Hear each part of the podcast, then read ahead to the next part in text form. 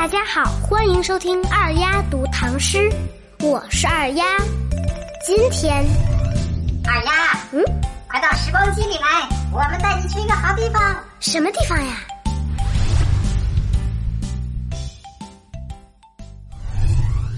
我好像来到了一个古代的城市里，这里到处都点着灯笼，人山人海，人们都穿着漂亮的古代衣服。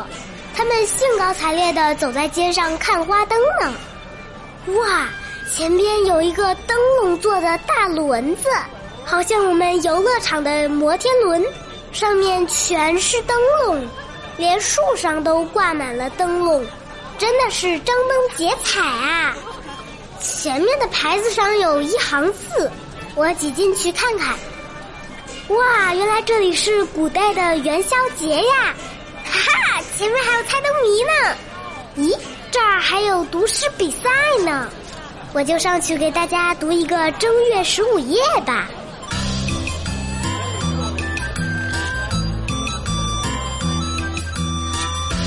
正月十五夜，作者苏味道。火树银花合，星桥铁锁开，暗尘随马去。明月逐人来，游记皆浓里，行歌尽落梅。金吾不尽夜，玉漏莫相催。在一千三百多年前的一个正月十五元宵之夜。唐朝文学家苏味道写下了这首《正月十五夜》，这是一首描写元宵节节日盛况的古诗。大家跟着二丫把这首诗再来读两遍。正月十五夜，火树银花合，星桥铁锁开，暗尘随马去，明月逐人来。游记皆浓里，行歌尽落梅。金吾不尽夜，玉漏莫相催。正月十五夜，作者苏味道。火树银花合，星桥铁锁开。暗尘随马去，明月逐人来。游记皆浓里，行歌尽落梅。金吾不尽夜，玉漏莫相催。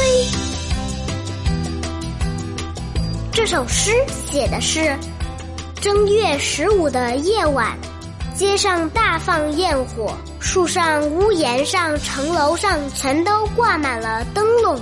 灯火通明，灯光灿烂。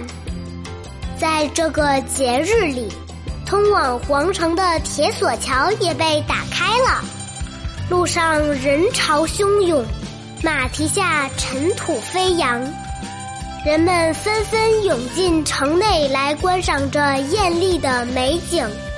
天空中一轮圆月，他好奇地看着下面的行人来来往往。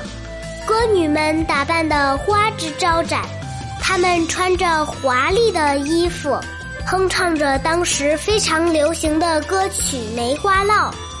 城内的军队今晚已经取消了戒严，一年里难得有这么热闹美好的夜晚，所以用来计时的玉漏啊，你慢点走吧，千万不要让这欢乐的夜晚很快过完。